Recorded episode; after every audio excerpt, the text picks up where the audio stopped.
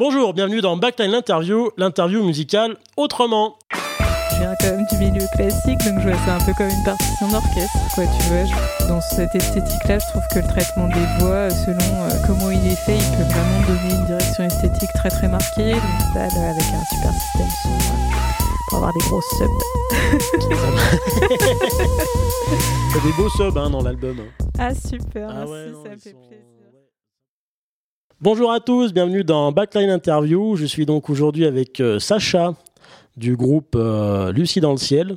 Donc du groupe, mais tu es tout seul, c'est un projet euh, solo. Oui, bonjour. Donc je vais te laisser te, je vais te laisser te présenter un petit peu, m'expliquer un peu ton groupe, l'histoire de, ton projet, la composition du groupe. Ok. Eh ben merci de m'accueillir déjà, je suis hyper contente. Et le projet Lucie dans le ciel, qu'est-ce que c'est? C'est un projet effectivement solo. Euh, anciennement, je m'appelais Lux's Dream et puis euh, j'ai écrit un disque qui est principalement en français. Donc j'ai changé de nom à l'occasion de la sortie de mon disque qui aura lieu à l'automne prochain, en octobre 2022. En octobre. Tu as changé de nom. Est-ce que tu peux m'expliquer pourquoi tu as décidé de changer de nom? Parce que tu avais déjà une petite histoire en tant que Lux's Dream. Tu avais sorti deux EP. Donc là, nouvel album, pourquoi un changement de nom?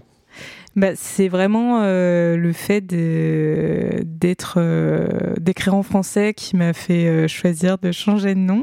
Et c'est notamment pour la petite histoire suite à ma visite aux rencontres d'Astafor, enfin à ma participation aux rencontres d'Astafor, où j'ai eu une petite remise en question là-dessus. Euh, j'étais dans un, environnement très très francophone et donc j'ai eu l'occasion de, discuter de tout ça avec mes, copains artistes, euh, musiciens et, voilà, je me suis dit que c'était plus pertinent euh, d'avoir un nom en français étant donné le contenu de mon album qui va sortir. C'est quoi ces rencontres d'Astafor alors, les rencontres d'Astafor, euh, euh, c'est Francis Cabrel, en fait, qui a mis ça en place. Euh, moi, j'ai fait les 50e rencontres d'Astafor, donc ça fait 25 ans que ça existe. Il y a deux sessions par an, normalement. donc, Francis Cabrel et, et d'autres intervenants professionnels de la musique choisissent par session une petite quinzaine d'artistes et puis euh, pendant dix jours euh, on, écrit des chansons, une chanson par jour et à la fin on fait un concert euh, avec les chansons qui ont été sélectionnées par un jury composé de, de journalistes, d'artistes, de coachs scéniques, etc., etc. D'accord, donc le fait de t'être retrouvé dans un environnement plutôt francophone, ça t'a poussé volontairement à changer de, de nom? Oui, oui, oui, je me suis dit que c'était plus pertinent au niveau de ben, comment je, je, voyais l'avenir de mon projet, comment je voulais communiquer dessus aussi. Euh, euh, je voulais clarifier un petit peu euh, les choses sur, sur le fait que j'écrivais dorénavant en français. Donc c'est pour ça qui a eu lieu ce changement de nom. D'accord. Juste pour que nos auditeurs ils te situent un petit peu plus, euh, c'est tu es musicienne professionnelle, c'est quoi ton parcours? Juste qu'on sache un peu qui tu es avant de commencer euh, à parler concrètement du, du, projet. Oui, bien sûr. Bah, alors moi je suis euh, pianiste à la base. et puis aujourd'hui, je suis pianiste, claviériste et chanteuse aussi. Voilà, je actuellement je joue ben, dans mon projet solo euh, Lucie dans le ciel, bien sûr. Et aussi, j'accompagne notamment deux artistes sur scène euh, qui sont euh, Melba et avec Almirico. dans ces deux groupes, je suis au clavier, au pluriel, et puis je fais des chœurs aussi. Ok. Et avant ça et avant ça, euh, ben, j'ai joué euh, dans différents projets. Euh, et puis, j'étais enseignante dernièrement à l'ENM de Villeurbanne. J'enseignais à mi-temps le piano classique et à mi-temps les claviers électroniques. Ok, ça marche. Moi, ça permet un petit peu de situer et puis voir un petit peu où est-ce que tu en es. Le style de ton groupe, du coup, moi, je dirais ouais, trip-hop trip-hop, dream pop aussi, ouais. electronica. Voilà. Mais oui, on est, on est là-dedans, ouais. Exactement. ça marche. Euh, T'es toute seule, du coup Ce que j'ai vu sur des vidéos que tu avais des, des, autres musiciens qui t'entouraient. C'est qui ces musiciens? C'est des accompagnateurs? C'est des gens qui ont participé à la composition? C'est alors, euh, bah, moi, je compose, j'écris toute seule. Après, euh, dans le cadre de l'enregistrement de mon disque, j'ai fait appel à deux musiciens. Euh, Théo Dasneves, qui est claviériste, machiniste et, qui m'a proposé d'autres sons, quelques idées de réal pour mon disque. Et puis j'ai fait appel à Maxime Frein, qui est batteur, euh, Théo Desneves, il est notamment claviériste dans le groupe Luge euh, de shoegaze, euh, rock psyché. Et puis euh, Maxime, Maxime France, c'est le batteur du groupe de garage Johnny Carwash. Ok, ça marche. Alors, on va parler du projet, du coup, maintenant j'ai envie de savoir, parce que donc, j'ai vu un petit peu des vidéos live, j'ai écouté, donc on sent qu'il y a beaucoup d'instruments électroniques, beaucoup de claviers, des boîtes à rythme, un peu de batterie acoustique, j'ai l'impression aussi. Oui, oui, oui. Bah, Parle-moi un petit peu de tout ça en fait. Comment, comment tu composes, comment se déroule ton processus créatif, quels sont euh, les différents types d'instruments que tu utilises euh? mhm. Alors, euh, bah, je, compose vraiment toute seule pour le coup. Euh, après, j'ai des processus qui peuvent euh, être un petit peu différents selon les morceaux, mais globalement, je pars quand même d'une ambiance, d'une idée, d'un texte. J'écris beaucoup, tout le temps, presque tous les jours, et du coup, voilà, des fois, je me fais des petites résidences pour structurer un petit peu mes textes, en faire des chansons. Et ou bien euh, je m'assois derrière mon piano et je pars euh, de, de, petits riffs ou euh, d'une grille harmonique sur lesquels je pose le texte, ou bien au contraire, je vais vraiment partir de mes machines, mes synthés et, et je vais on va dire, je vais triper sur le son et, et c'est de là que va partir ma composition. Ça, ça dépend vraiment des morceaux. Euh, voilà, moi j'ai pas mal de, de, de matériel, j'adore ça. Bon, on peut en parler, vas-y. et donc, euh, c'est vrai que ben, j'ai une pièce qui est dédiée à ça chez moi où j'ai mon matos et, et, voilà, des fois je jam toute seule et, c'est parfois le début de composition. Mon, mon instrument euh, de prédilection, euh, hormis le piano, c'est le Prophet 6. Ouais. Voilà, c'est vraiment mon premier vrai synthétiseur que j'ai et, et, qui me suit depuis euh, fin 2015. Donc euh, je, je l'aime beaucoup et je ne m'en lasse pas. T'as commencé quand à, à découvrir l'univers du synthé? Ben justement, euh, j'ai, j'ai, je me suis acheté un premier synthé. Euh, c'était euh, à l'été 2015, il me semble. Ouais. Ça fait pas, pas si longtemps que ça au final. Oui, non, non, c'est pas. Euh... Après, j'écoutais euh, de l'électro depuis mmh. hyper longtemps, mais euh, jamais je m'étais lancée euh, là-dedans. et donc, je m'étais acheté un synthé de chez Roland, un synthé numérique, voilà que j'ai revendu depuis parce que j'ai découvert d'autres choses qui me plaisaient plus. Ouais.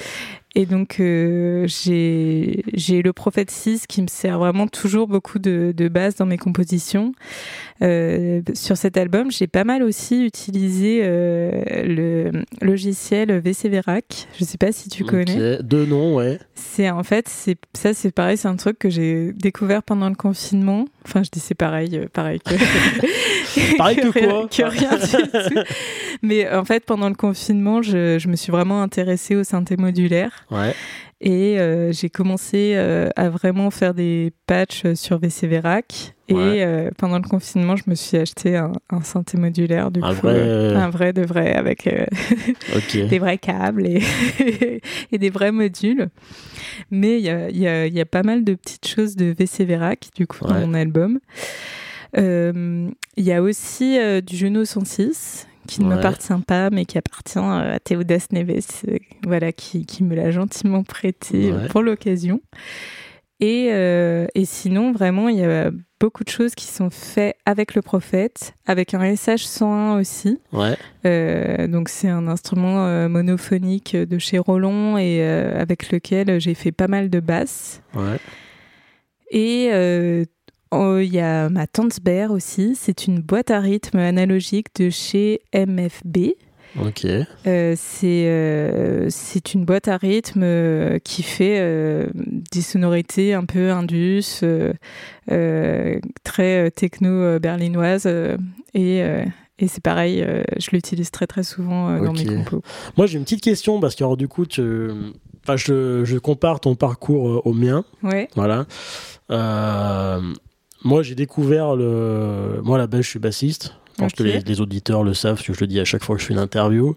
Et en voulant à l'époque faire du synthé basse, faire des mm. lignes de basse, chercher des pédales pour ma basse. Puis en fin de compte, je me suis dit, bah, plutôt que m'emmerder euh, à trouver une pédale euh, de basse pour faire du synthé, achète-toi un synthé. Et j'avais euh, commencé avec un petit synthé monophonique, un basse station de chez Innovation. Et du coup, j'avais un jeu. J'ai tripé tout de suite sur les sons avant de jouer le piano. Et toi, qui as une formation de pianiste, donc acoustique, classique, comme tu disais, comment ça t'a fait quand tu es passé de cet univers justement, euh, on va dire de, dextérité, euh, de d'harmonie, mm. etc. Quand tu as passé tes connaissances, on va dire pianistiques, sur le mm. clavier, ou des fois en fait, bah, quand tu as l'habitude de jouer du piano et que tu passes sur un synthé, tu as un son qui est complètement euh, délirant et tu, peux, peux pas avoir un jeu pianistique dessus. Mais carrément, c'est hyper intéressant ce que tu dis. Ouais. Comment t'es passé d'un univers à l'autre? En fait, euh, je vais revenir sur le fameux Prophète 6 que, que j'adore.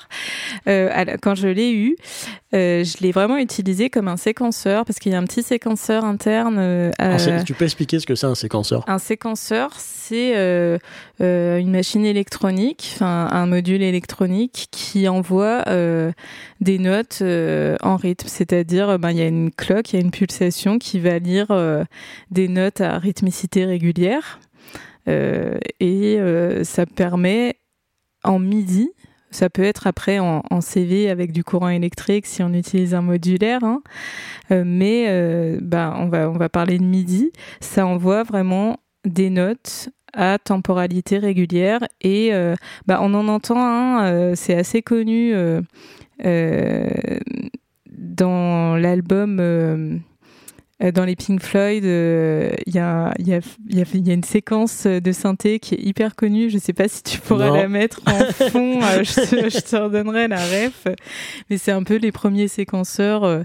et donc, ça fait quoi? Ça fait que tu as une boucle de notes mhm. qui va tourner et que tu peux envoyer dans n'importe quel son et moduler le son dans le temps. Ouais j'explique tout ça, c'est un petit peu compliqué, mais pour, pour, pour dire que... Si j'ai bien compris, c'est genre dans le Prophet 6, ouais. en gros, tu rentres des notes MIDI, ouais. tu rentres une partition, si on peut dire ça, en fait, ça. et c'est le Prophet 6 qui va jouer automatiquement cette partition. C'est ça, ça, en boucle. Et c'est programmé ou tu la joues, ou c'est joué et ça reproduit ce que tu as joué? Euh, c'est moi qui décide. Je, ben, par exemple, j'appuie sur enregistrer, je lui envoie des notes. Ouais peu importe le rythme auquel j'envoie les notes, parce qu'après, il va les lire euh, vraiment de manière hyper régulière. D'accord. Et ensuite, quand tu appuies sur play, euh, ça te lit ces notes euh, avec le son que tu as choisi. Voilà. Et j'explique tout ça parce que justement, j'ai vraiment commencé à triper sur le son sans jouer des notes, mais vraiment avec juste l'idée de tourner des boutons et de chercher des sons, des timbres et de mmh. faire évoluer le son. Et, euh, et du coup, euh, en mettant un petit peu de côté, mais c'était fait exprès, euh, pour, pour vraiment me plonger dans un nouvel univers en mettant un petit peu de côté mon jeu pianistique, mon jeu claviéristique. Pour vraiment jouer du bouton, pour le coup. Exactement. C'est ça. Et donc le Prophète 6, ton, tu dis que c'est ton préféré, c'est celui que tu utilises le plus souvent. Pour, pour quelle raison? Par rapport aux autres? Je le trouve extrêmement polyvalent. Ben, par exemple, mon premier EP euh, avec Luxis Dream, donc qui s'appelle Takotsubo, euh, je l'ai composé que avec mon Prophet 6. C'est avec lui que j'ai fait euh, les lignes de basse, les percus, les nappes, les contrechants, enfin tout, tout, tout. et j'ai vraiment poncer, on va dire, euh, cet instrument à fond pour vraiment euh, faire euh, plein plein de sons différents. Et c'est vrai qu'il est parfait pour ça, dans le sens où on peut vraiment faire à la fois des gros kicks, à la fois des petites percus, à la fois des grosses snaps bien épaisses. Enfin, c'est... Ah, c'est, quel type de synthé? C'est un synthé soustractif, six voix finalement qui a une construction assez classique. Tu as deux oscillos, un oscillateur de noise, un générateur de noise, un, un, filtre low pass, un filtre high pass, et puis un VCA, des enveloppes. c'est assez classique. C'est assez standard, ouais. Et après, tu as un, truc qui s'appelle le polymode qui permet de de faire un petit peu de, de modulation de fréquence, de moduler l'oscillateur 1 euh, avec l'oscillateur 2, mhm. donc pour avoir des choses un petit peu plus euh, colorées, mais sinon c'est quand même assez standard euh, comme instrument par rapport aux autres synthés qu'on peut trouver sur le marché. Et du coup, tout ce qui est boîte tarif, tu avais programmé avec? Enfin, tout ce qui était kick, snare, hit-hat, tu avais tout programmé moi, j'ai essayé de faire ça avec mon basse station, mais c'était C'est difficile, ouais. ça dépend vraiment. Enfin, J'étais fier et j'ai essayé de faire un truc, puis je dis ouais, non, en fait. Ça dépend vraiment parce que euh, le prophète, euh, il a des enveloppes extrêmement euh, toniques, on va dire, ce qui permet que les sons percussifs soient très percussifs. Tu peux nous expliquer un peu ce que c'est une enveloppe? Ouais. Parce que. Attention, je me transforme en prof de synthé.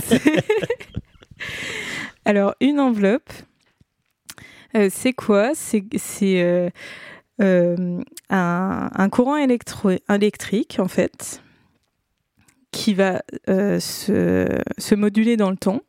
Et une enveloppe va avoir quatre informations en général. Si on prend une enveloppe ADSR, une première partie de l'enveloppe qui va constituer l'attaque de l'enveloppe. Ça veut dire le. Alors, on va, on va prendre un exemple concret. On va, parce qu'une enveloppe toute seule, c'est, ça ne s'entend pas. C'est toi la prof. Et euh, l'enveloppe, ça, se, ça va permettre de moduler quelque chose. Par exemple, ça va permettre de moduler le volume d'un son. Mhm. Et euh, par exemple, si tu prends une enveloppe qui va moduler le volume du son, tu vas avoir une première phase où tu vas choisir le temps que met le son pour arriver de son volume minimum à son volume maximum. Mhm. Ça s'appelle l'attaque. Une deuxième phase qui s'appelle le decay, euh, qui va être le temps que l'enveloppe, euh, que le son passe de son volume maximum à son volume sustain. Tel volume sustain, c'est le, c'est le volume que tu choisis euh, pour que tant que tu tiens la note, ça reste à ce volume-là. Et enfin, le, le release, c'est la quatrième phase de l'enveloppe. C'est le temps que met le son pour, depuis le volume sustain jusqu'à euh, l'arrêt complet du son. Voilà. C'est un petit peu compliqué, mais c'est ça une enveloppe. Et si tu veux faire un son percussif, il faut justement que ces phases, euh, elles soient euh, hyper rapides, hyper, hyper punchy, quoi. Et ça dépend des synthés. Ça, c'est vraiment quelque chose qui dépend des composants que tu choisis pour, pour tel ou tel synthé, de comment il est conçu, etc., etc. Donc, ouais, quand tu as, une, as une enveloppe qui est. comment on dit On dit que une enveloppe, elle est bah, T'as un mot, mais je l'ai oublié. J'ai dit punchy. Ouais, ouais, punchy, ouais, ok. Et du coup, ton enveloppe, c'est en fonction du synthé que tu vas avoir, elles vont pas réagir de la même façon. Exactement. Même si tu dis, bah tiens, mon temps d'attaque, il est de 2 secondes, en fonction de, du synthé que t'as, tu vas pas avoir le même rendu final. C'est ça. D'accord, ok. Ouais. Intéressant. Bah, par exemple, euh, les Moog, c'est super comme synthé, mais les enveloppes, elles sont en général un petit peu plus molles que les enveloppes du Prophète. Mais c'est pas grave, c'est pas, c'est pas un jugement de valeur, mais c'est qu'ils ont d'autres euh, qualités et chacun a son truc. C'est ce qui donne le caractère. Exactement. Donc, du coup, quand tu composes, tu as tous ces instruments-là. Et euh, comment tu fais alors? Est-ce que tu travailles, vu que tu disais tu utilisais le séquenceur du, du prophète, oui. tu, il peut pas enfin tu peux pas avoir plusieurs euh, enfin tu peux pas faire tous tes instruments en même temps donc tu fais comment? Tu les enregistres dans un logiciel? Ouais tu euh, procèdes comment? euh, pardon je voulais pas te couper. C'est toi qui parles hein. moi je suis là juste pour pour mais je fais mes j'appelle ça des pré-prod des pré-productions. Donc je suis dans mon petit ma pièce ma pièce à musique.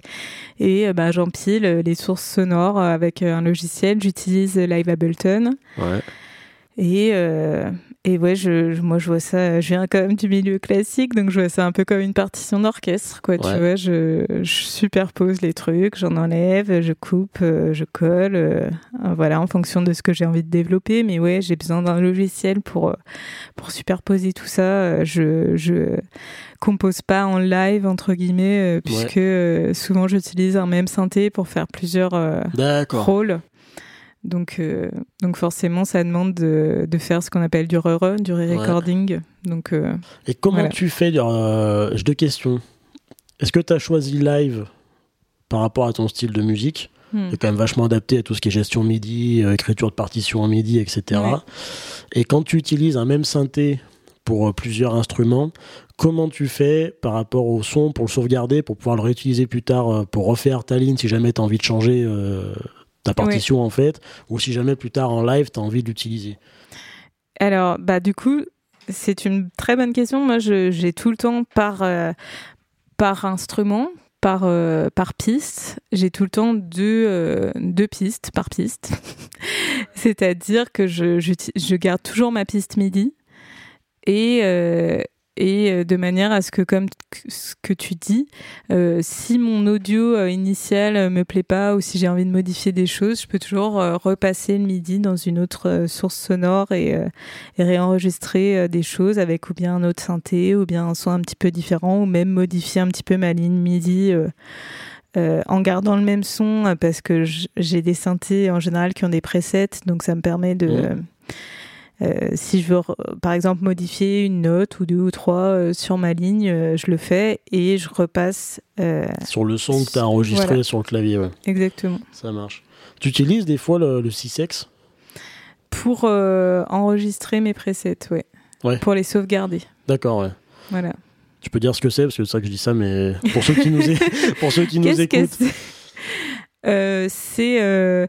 C'est un système de codification informatique qui permet euh, euh, ben, un preset de, le sauvegarder sur un ordinateur. Ça envoie des codes avec des 0 et des 1 pour dire ben, sur ce son, mon filtre l'opace, il était ouvert à 20%, enfin pour pour que toutes ces données-là, elles soient elles soient enregistrées avec d'une codification informatique. C'est une sauvegarde de pattern en fait.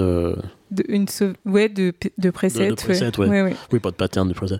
Et, euh, et tu utilises un logiciel spécifique pour ces 6X ou, ou tu le fais euh, avec? Je sais pas si Live il le fait. Ou... Euh, J'ai 6X librarienne. Ok. Voilà. Ça marche. Ok. Donc du coup, quand tu, ouais, quand tu composes, à chaque fois, tu enregistres le MIDI. Tu as une piste MIDI, si j'ai bien compris, où tu enregistres ce que tu as joué pour pouvoir le reproduire après. Ou bien même je le joue pas. Enfin, des fois je le joue avec un clavier et je l'enregistre. Ouais. Mais des fois même je l'écris directement. Sur le programme. Ouais. Ok. Et ta piste audio que tu enregistrée qui correspond à... au MIDI en question. Ok, ça, ça marche. Oui, et du coup, euh, donc je te disais par rapport à live, tu utilises live spécifiquement pour euh, par rapport à ton style de musique. Euh, effectivement, c'est vrai. au tout début, j'utilisais Reaper. Ouais. C'est mon premier logiciel que j'ai utilisé, mais honnêtement, c'est vachement moins pratique pour tout ce qui est MIDI, mm. pour tout ce qui est boucle, euh, euh, ce qu'on appelle le warp, euh, ces, toutes ces choses-là. Donc, je suis passée sur Ableton pour avoir plus de, possibilités, enfin, pour que ça corresponde mieux à mon workflow et mes instruments. Ok. Donc du coup, t'as pas de, tu pas un séquenceur externe. Tu travailles avec les séquen le séquenceur de, de live. Oui. Bah, avant, c'est pareil. Avant, j'avais le séquenceur du prophète que j'utilisais beaucoup. Euh, je faisais beaucoup plus les choses en hardware, en fait, mhm. avant. Euh, sur mon ancien live, pardon, j'avais un, un pyramide aussi, un Scorp pyramide qui est un séquenceur euh, hardware. L'espèce de boîte noire qu'on voit là sur euh, tes vidéos live. Oui, c'est ça. Bah, je, pourrais te le montrer, mais c'est une, c'est ouais, une petite boîte, enfin une boîte noire de taille moyenne avec quelques pads. Mais euh, c'est vrai que là, j'utilise de plus en plus euh, le logiciel informatique et, et notamment live. Pour la pour la simplicité, parce qu'il y, y, a pas mal de gens qui jurent que par le hardware et qui veulent pas entendre parler de, de software. C'est quoi ta position par rapport à ça, toi? Ben, c'est vrai qu'au début, c'était vraiment une question de, goût et j'aimais pas trop euh, utiliser l'outil informatique. Ça me plaisait pas. Et euh, bah, plus ça va, plus je trouve ça pratique en fait. Et, et du coup, plus ça va, plus, plus je l'utilise aussi parce que des fois, il m'arrive de bosser quand je suis pas chez moi ou quand je suis dans le train et, et ça me permet de garder des idées, de, sans, sans avoir à sortir tous mes instruments de ma boîte, avoir je sais pas combien de temps devant moi aussi pour, pour composer. c'est sympa aussi d'avoir la possibilité de le faire sans. Du coup, tu utilises des VST, tu utilises des synthés de live, tu, tu m'as parlé que tu utilisais ton logiciel de, de rack, j'ai oublié le nom, je suis désolé, mais qui. VCV Rack. VCV Rack. Du coup, t'es pas hermétique aussi aux instruments euh, virtuels maintenant? Non, non, pas du tout. Euh, même si euh, vraiment je prends plus de plaisir à bosser sur du hardware. là, j'ai quand même retravaillé mes morceaux des fois avec des boîtes à rythme virtuelles, notamment Polyplex. et puis, ben, l'idée de pouvoir rajouter aussi un aspect euh, post-production euh, dès mes pré-productions. Ouais, Qu'est-ce que je veux dire par là? C'est que en fait, euh, bah, j'utilise vachement les Sun Toys, par exemple. C'est des c'est des VST qui ont ben, des, des effets d'Octavio, euh, on dit ça, octaveur, octaveur, pardon, euh, des délais, euh, des choses comme ça qui vont vraiment être des choses essentielles dans mes compositions finalement et qui vont faire partie de la pré-prod. Tu... Voilà. Du coup, quand tu as ces effets-là que tu utilises en VST, oui. Tu joues avec quand tu enregistres ou tu les ajoutes après en disant tiens je vais essayer de. Je te pose la question parce que mm. j'ai enregistré un, groupe, il y a enfin j'ai interviewé un groupe qui il y a pas très longtemps et euh, en fait, le chanteur, lui, du coup, découvrait l'univers trip-hop. C'est un groupe de trip-hop. Ouais. Il vient de la chanson française, donc il découvrait et il dit, bah, il a fait l'erreur sur leur premier euh, album où il a enregistré ses voix et il a rajouté des effets après. Et il s'est dit, mince, si j'avais su, j'aurais enregistré mes voix avec les effets parce que j'aurais pu jouer avec, entre guillemets, toi. Et toi, du coup, tu procèdes comment euh, de ce côté-là? Je fais des allers-retours en général. C'est que ben j'ai un son euh, et puis je me dis j'ai l'idée de le faire évoluer avec un VST par exemple. Et je vois que si j'avais joué un truc en rythme différemment avec cet effet là mmh. ça aurait été plus chouette comme ça. Donc je vais rejouer avec le VST enfin voilà c'est plus des allers-retours enfin c'est souvent euh, cette chose là qui se passe quoi et tes VST, tu, si, si, enfin, tu, tu tripes beaucoup dans tes morceaux hein, avec des effets de modulation, des mmh. ouvertures de fil, des choses comme ça. Tes VST, tu joues aussi avec en live? Par exemple, euh, n'importe quoi, un délai, tu vas peut-être jouer avec le feedback par moment pour faire durer plus longtemps ton délai. Tu... Oui, ça sur le live, euh, c'est quelque chose que j'ai mis en place, euh, mais c'est plus des petites choses. Effectivement, des feedbacks, des ouvertures de filtres, des résonances, des effets de volume, etc. Donc il y a un petit peu de ça, mais j'avoue que comme je chante et que je joue du piano déjà, j'ai pas euh, j'essaye de, trouver un équilibre avec ah tout bah, ça. On en parlera après. voilà.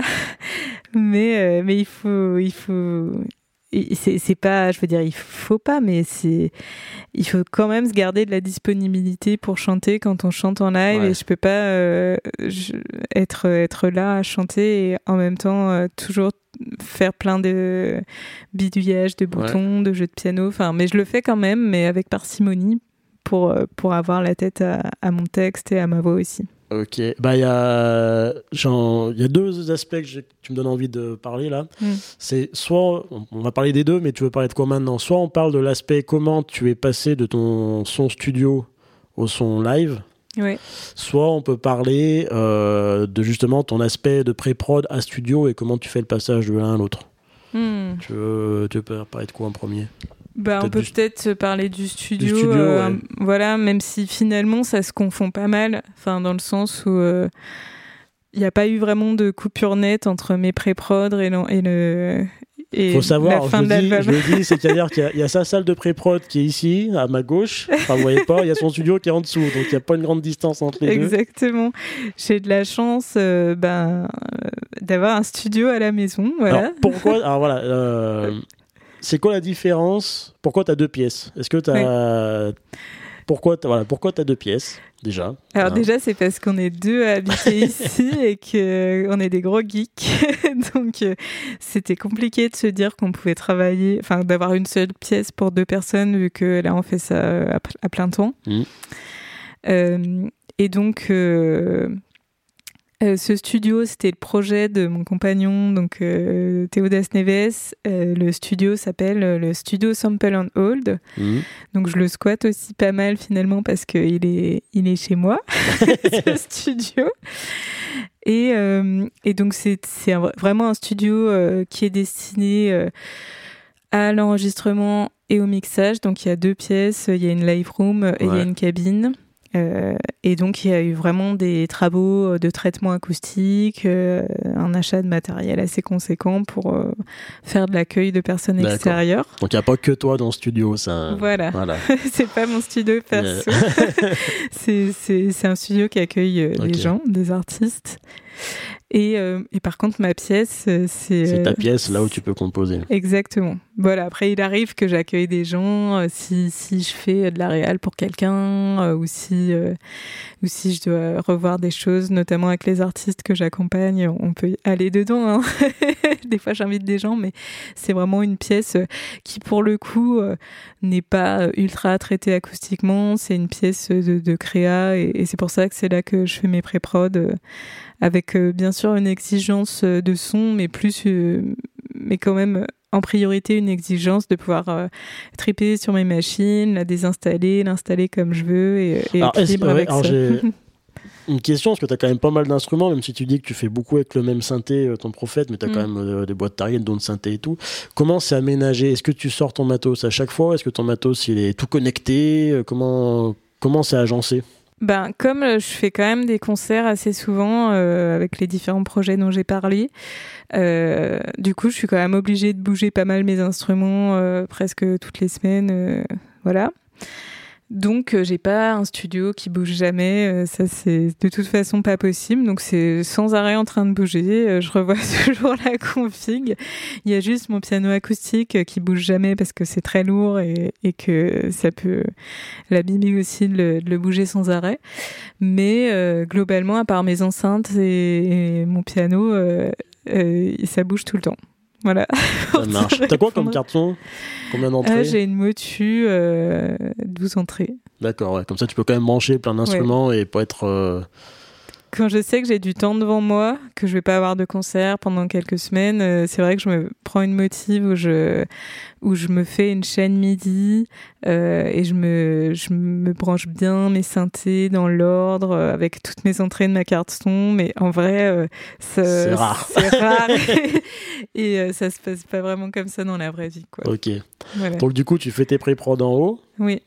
Et tu passes au studio. Alors vu que c'est des synthés. C'est quoi l'intérêt d'avoir un traitement acoustique et tout Du coup, quel est l'intérêt de passer de ta salle de pré-prod au studio avec des instruments euh, euh, qui ne sont pas acoustiques ouais.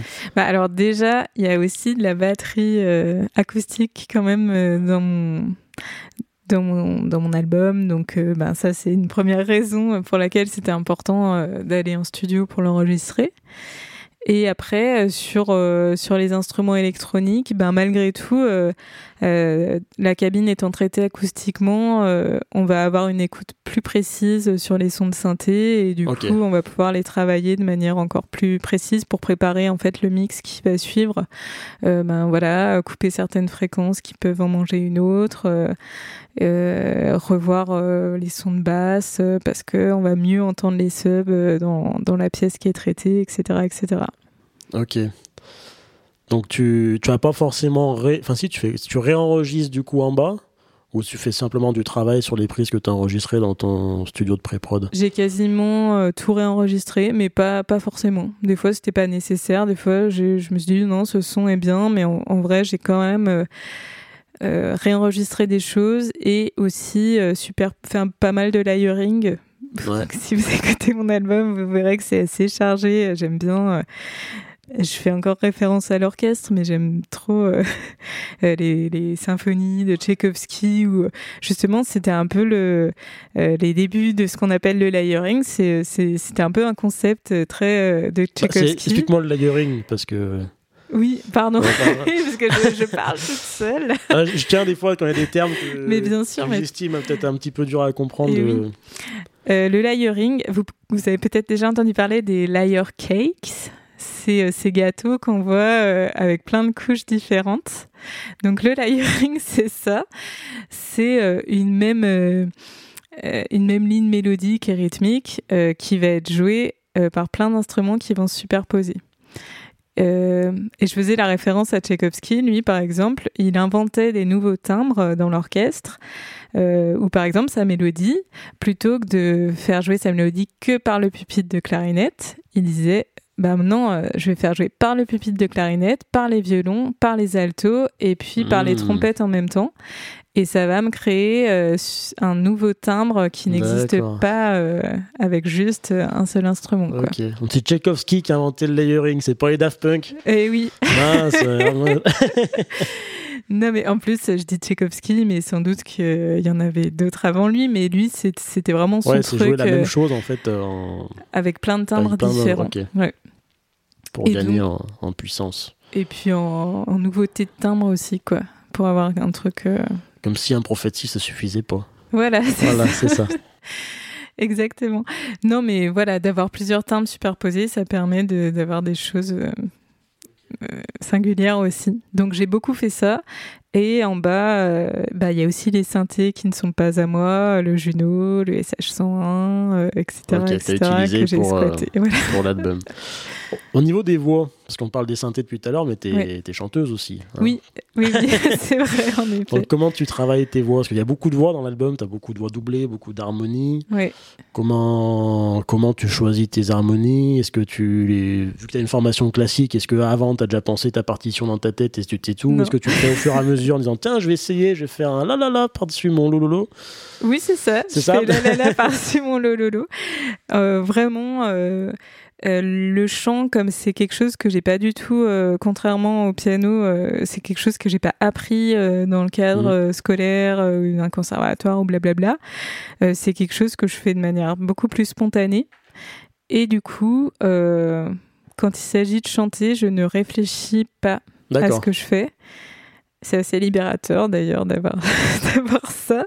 Et pour les harmonies, c'est pareil, c'est vraiment du spontané ou où je me dis, euh, bien sûr, euh, au bout d'un moment dans ma composition, là, j'aimerais enrichir, là, j'aimerais euh, mettre en valeur ce mot, j'aimerais voilà, j'ai des idées comme ça un petit peu, on va dire globales, et puis après, ben, je prends un, je prends un micro et je et, je j'essaye des choses que j'enregistre. Voilà. Au niveau du studio, par rapport à, est-ce que tu as différencié dans ta façon d'enregistrer les voix lead et les voix de chœur?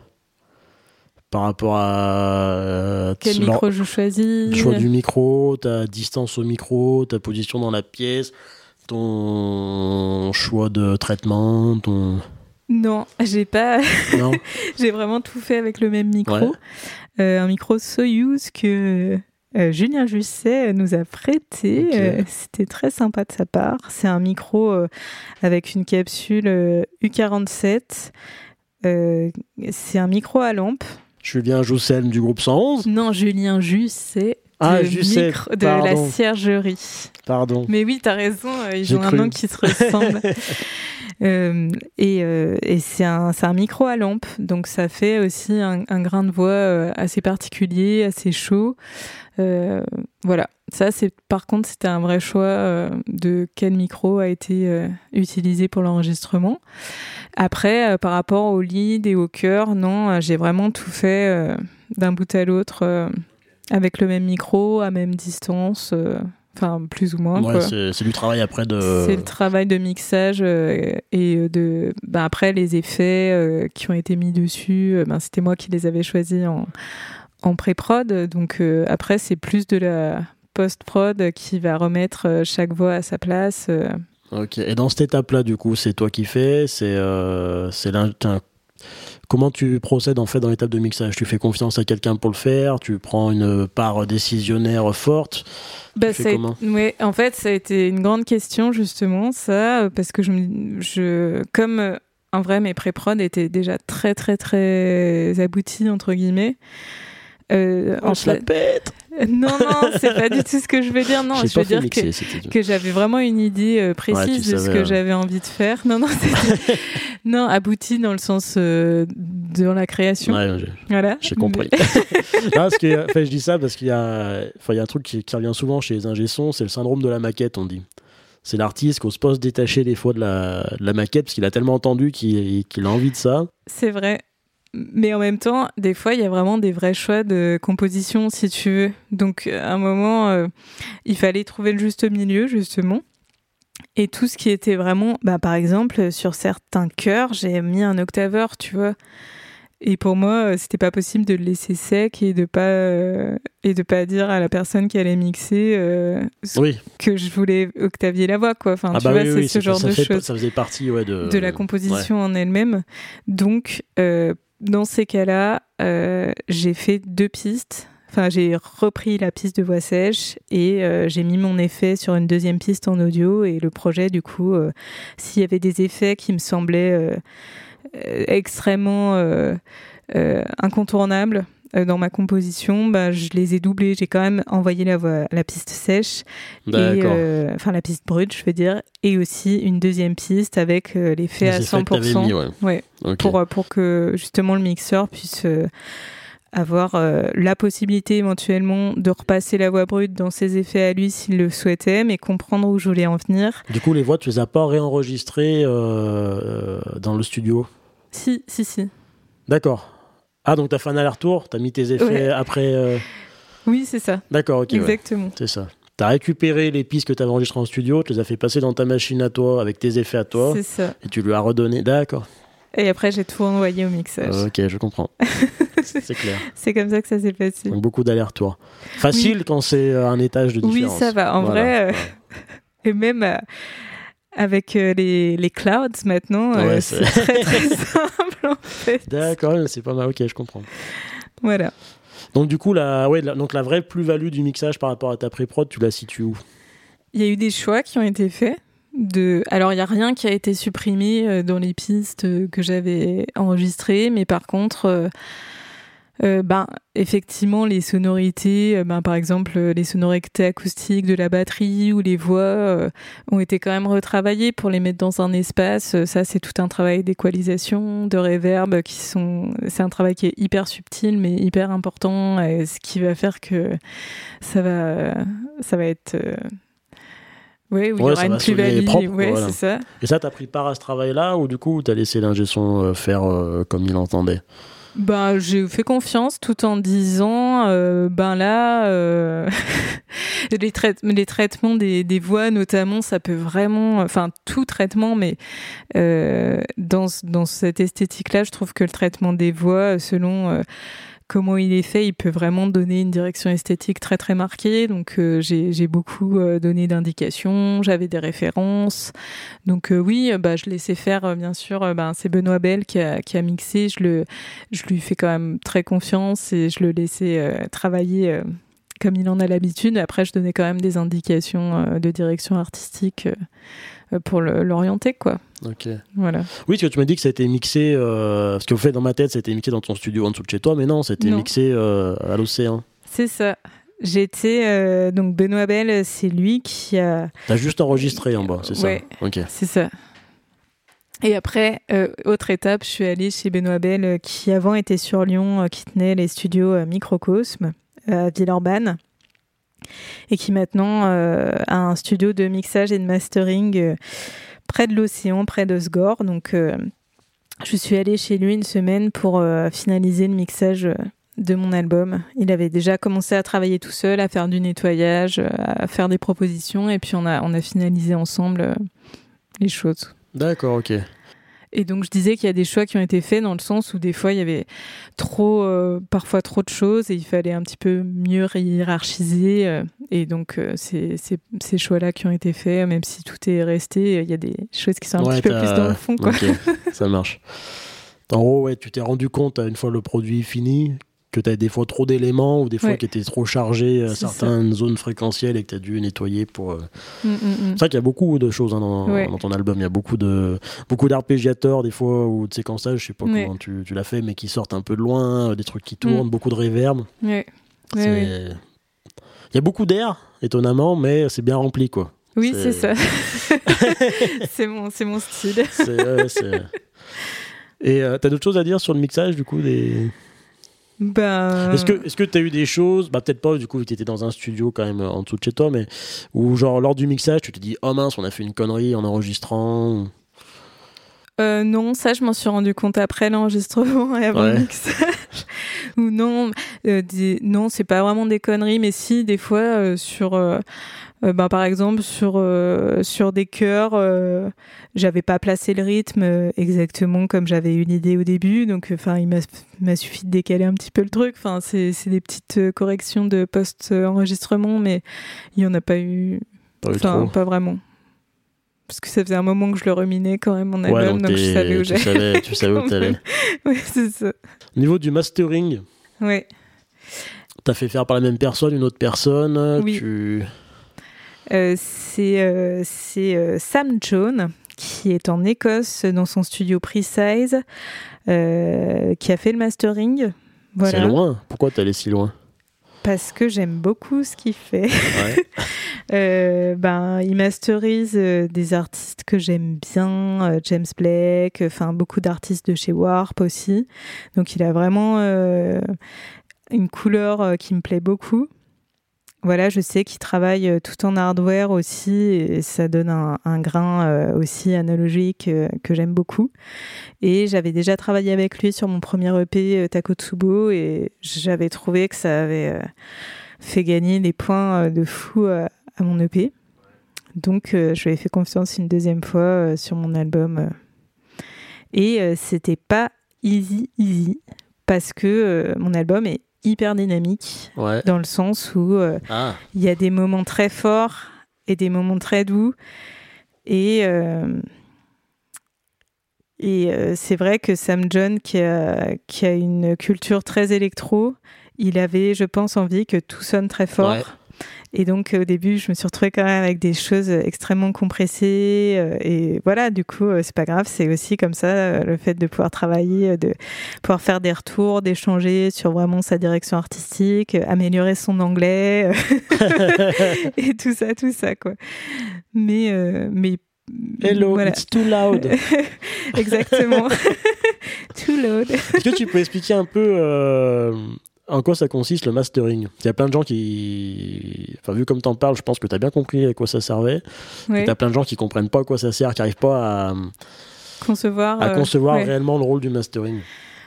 Euh, à la base, c'est un rôle très technique euh, qui consiste à mettre au bon volume et à volume égal toutes les pistes d'un même disque. Euh, donc homogénéiser euh, le volume euh, des pistes et leur donner un volume qui va aussi l'homogénéiser avec le reste de toute la musique qui, qui, passe à la radio en ce moment.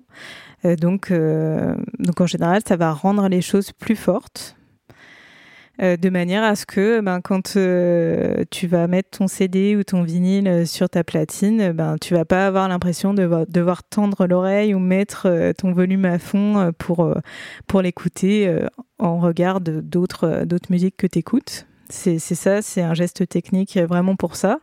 Mais du coup, c'est devenu un geste artistique dans le sens où quand tu mets quelque chose plus fort, bah, tu peux faire des choix tu peux choisir que euh, tu aies euh, des basses plus rondes, euh, plus d'aigus, de mettre la voix en avant. c'est plutôt des, des choix esthétiques. Et pourquoi c'est pas fait au mixage C'est fait au mixage, mais quand tu montes tout un volume en même temps, forcément, ça va compresser à certains endroits. Donc, il va falloir faire des choix à ce niveau-là, c'est-à-dire euh, tu vas pas monter au même volume euh, les aigus, les graves, euh, les médiums, etc. Et, en plus, ça permet qu'il y ait encore une autre oreille extérieure qui vienne écouter le, disque, dans le sens où ton mixage bien sûr, c'est un professionnel qui s'en occupe ou toi-même, et à la fin du mixage, tu es normalement content de toi. Mais euh, je trouve ça hyper intéressant d'avoir encore une oreille extérieure qui va passer comme un coup de vernis euh, sur ta musique euh, et qui va la révéler. tout ça. Ouais, c'est ça. Je sais pas si tout ça est très clair. Si, si, moi j'aime bien l'idée du vernis moi pour le mastering. C'est ce qui vient lisser un petit peu tout et qui et qui, va que ça brille plus quoi. Voilà. qui, va, qui va donner une couleur parce que tu peux un peu donner une couleur euh.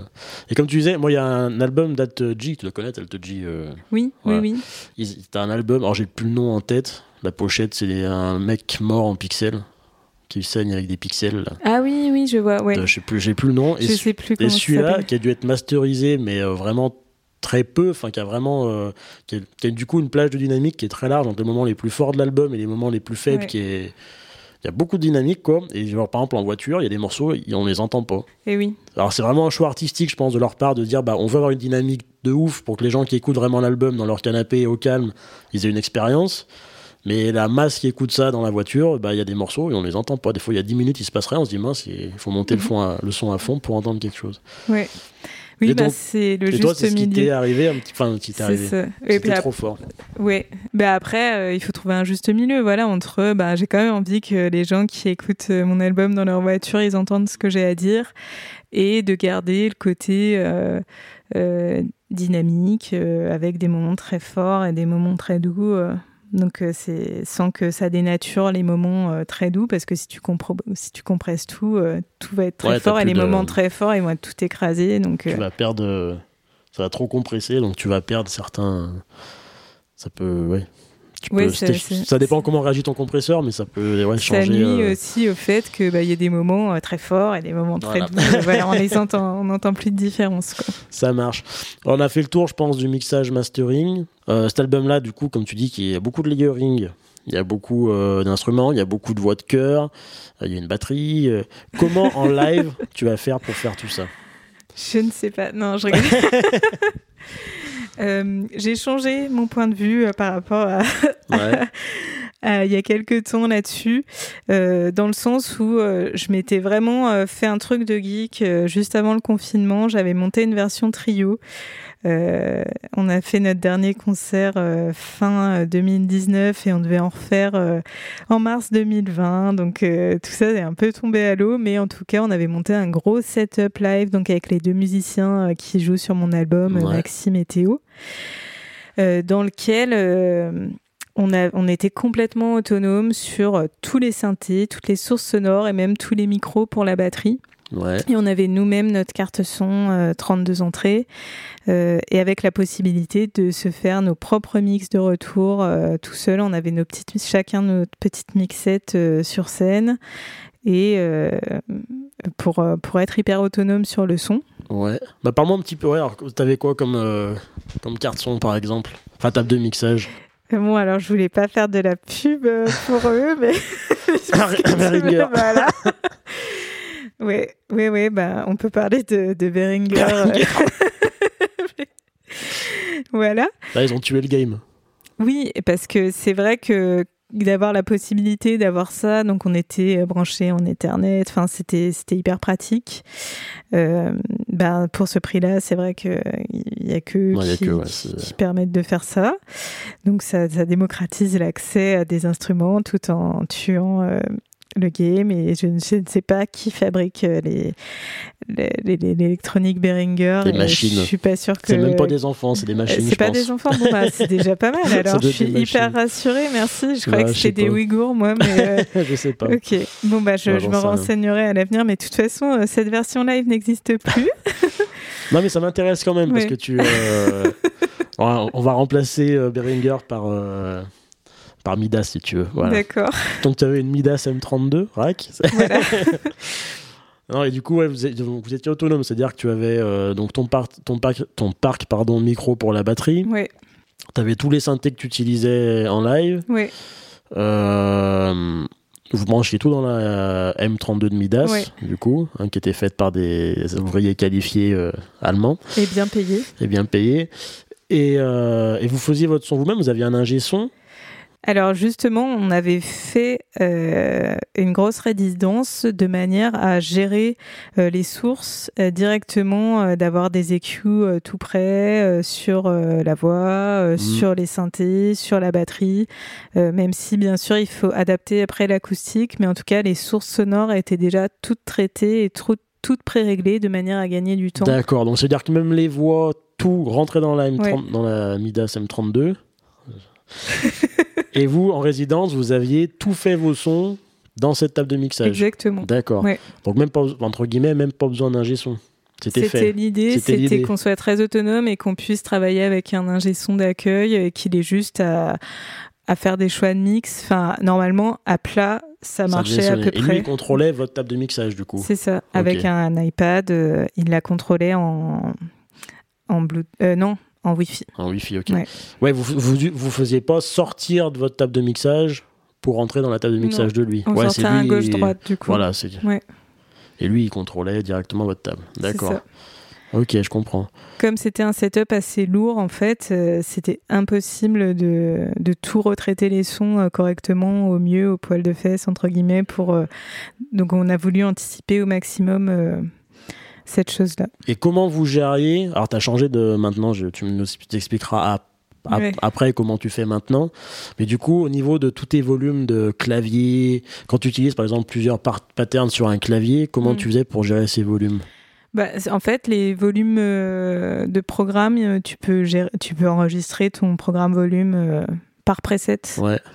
Donc mon clavier, mon master, il bougeait pas et j'avais vraiment enregistré chaque son en fonction de du mix global qui était censé pas bouger euh, de tout le set. D'accord, donc vous aviez travaillé en fait toutes vos sources. Ouais.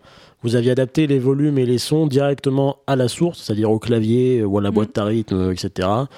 Pour que ça arrive dans votre euh, table de mixage et pour qu'il y ait vraiment normalement rien à toucher Sachant qu'on avait déjà fait des EQ et on avait mis des, des effets euh, sur, euh, sur chaque source aussi euh, dans la table de mixage s'il y avait besoin. quoi. D'accord. Est-ce que vous aviez des snapshots dans la table de mixage en fonction des morceaux? C'est quoi des snapshots? Parce que nous, on avait fait ça avec un groupe de trip-hop. C'était. Nous, on rentrait nos instruments bah, pendant, pendant la M32, mais la M18, la mhm. même Midas, un peu plus petite. Mais nous, en fait, on faisait rentrer certaines sources dedans. Et en fait, bah, par exemple, moi sur mes claviers, contrairement à toi qui pouvais programmer le volume dans tes, hmm. dans tes euh, enregistrements, dans, directement sur la machine, dans le preset. Dans tes presets, moi je pouvais pas. C'est-à-dire que le volume, c'était un volume euh, bouton analogique si tu préfères, hmm. et j'avais pas de volume intégré. À moins de régler mes volumes d'oscillateurs, mais après ça vient vite à merdier quand t'es en. Hmm. Tu vois, si jamais t'as trois timbres avec 12 000 oscillateurs, que tu dois refaire ton son en gérant tes volumes d'oscillo, c'est un peu la merde. T'as envie d'avoir un master, tu vois. Et, euh, et du coup, donc nous on rentrait dans la table de mixage et par morceau, on, avait Ableton Live qui envoyait un signal MIDI à notre table de mixage qui hmm. changeait le snapshot. Donc le réglage, en fait, si tu préfères. Et en fonction des morceaux, par exemple, bah, l'équaliseur de, de, mon clavier, il changeait. Dans non, la table de mix. Nous, on a... non, nous, justement, le parti pris, c'était d'avoir travaillé les sons euh, des sources au max. Au max. Euh, pour que sur la table de, la table de mixage ait le moins de choses à, gérer. Quoi. Donc tu fais ça en résidence, ouais. t'es content, ouais. et après vient le deuxième concert qui est pas celui de la résidence, et en général t'as des grosses surprises. Non? Oui, mais ça va. Ouais, ça allait? Ça va, ça va. C'est plus la gestion entre le volume acoustique et le volume électronique avec la batterie qui nous a fait défaut euh, selon la salle qui accueillait. Et parce que Maxime joue fort, mais en même temps, euh, il est, c'est une qualité. Hein, mais si on est dans un espace qui est trop petit, mm. euh, le son acoustique euh, va avoir tendance à, prendre trop de place. Ouais. Donc c'est ça qui était le plus difficile dans l'histoire. Mais en soi, ça, si si la pression acoustique euh, est, correcte, enfin, maîtriser un minimum, t'avais pas, pas eu de surprise. c'est ça. Mm. Ah ouais, t'as de la chance que nous on a eu des surprises. Euh. Mais on a énormément travaillé. Enfin, voilà, entre le moment où tu conçois tes sons, moi j'ai fait un premier travail en revoyant tous les sons de synthé pendant plusieurs jours chez moi. Ensuite, le choix des micros. Ensuite, la résidence. Donc, c'est vraiment un travail de plusieurs semaines. Ok. Et comment par rapport à, ce que tu as fait en studio, donc tes, dois dire, es, sur tes synthés, tes boîtes à rythme et tout, les sons ils sont enregistrés, tu les as travaillés, donc tu mm. as eu ton son.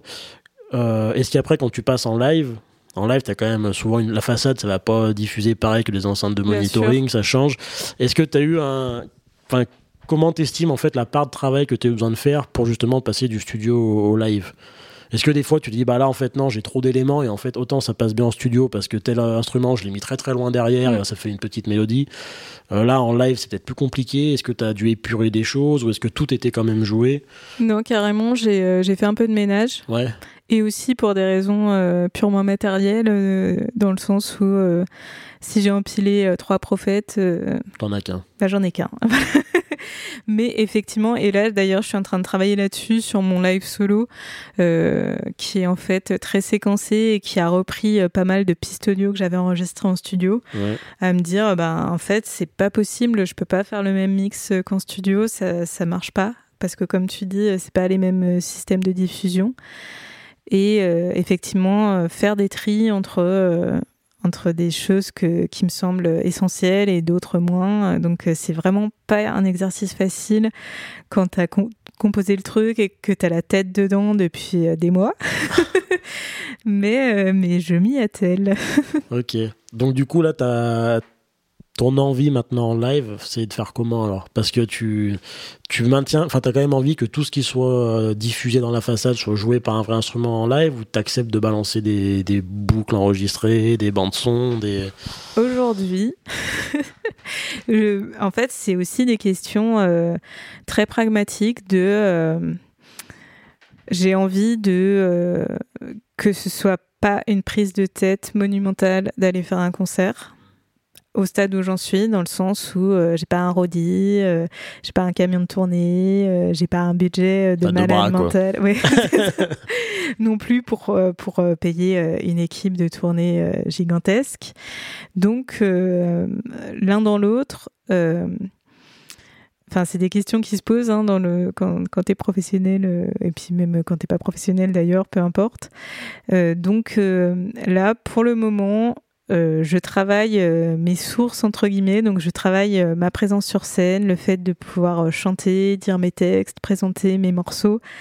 Et ce qui se passe autour, c'est vraiment du piano et de la séquence, du séquençage à partir de mon ordinateur. Ouais donc euh, qui va, ah, qui va donner une coloration. Voilà. T'as un ordi en tant que séquenceur maintenant, t'as plus ta petite boîte que tu disais tout à l'heure. Non, non. Là, euh, j'ai, je, je, séquence des choses en audio avec des projets live et euh, que je lance avec une MPK.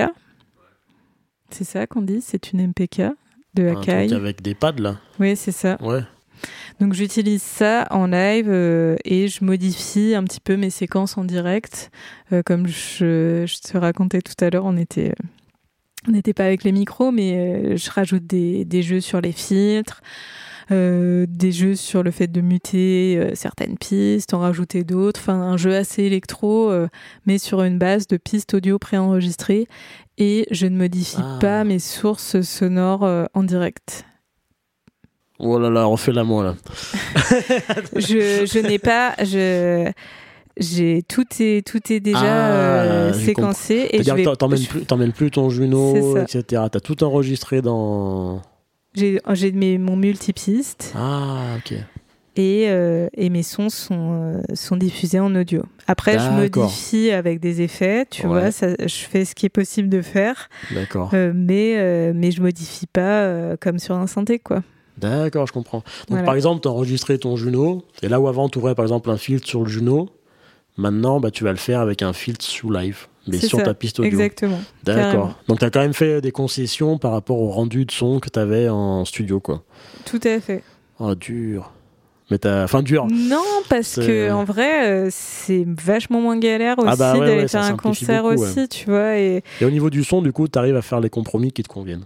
Je suis en train d'y travailler. Ok.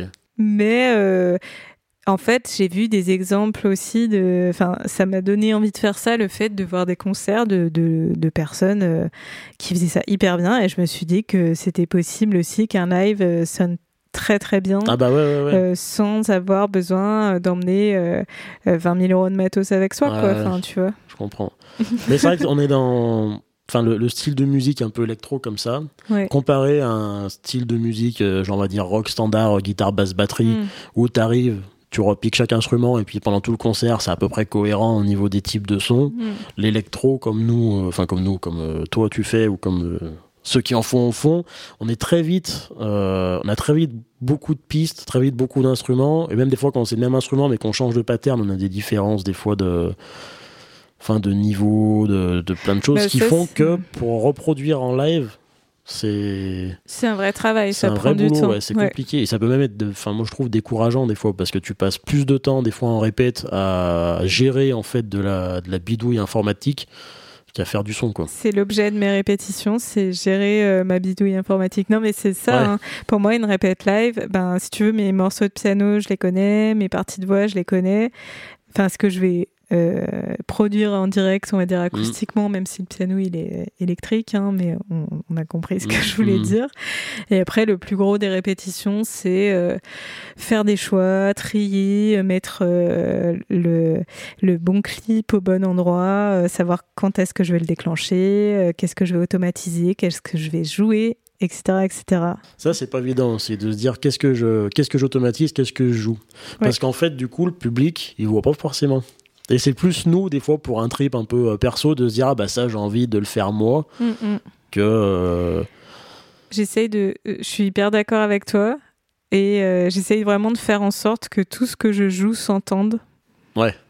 Que les gens puissent voir, enfin entendre ce qu'ils voient visuellement quand tu. Et fassent le lien voilà, entre ce qu'ils entendent et ce qu'ils voient. Ça me semble hyper important aussi pour, pour, le, pour accrocher les gens, en fait, pour qu'ils restent avec moi parce que tourner des boutons pour tourner des boutons et si le, le son est tellement subtil que, que personne, que capte ce que tu es en train de faire, ben finalement euh, c'est plus un ego trip qu'autre chose.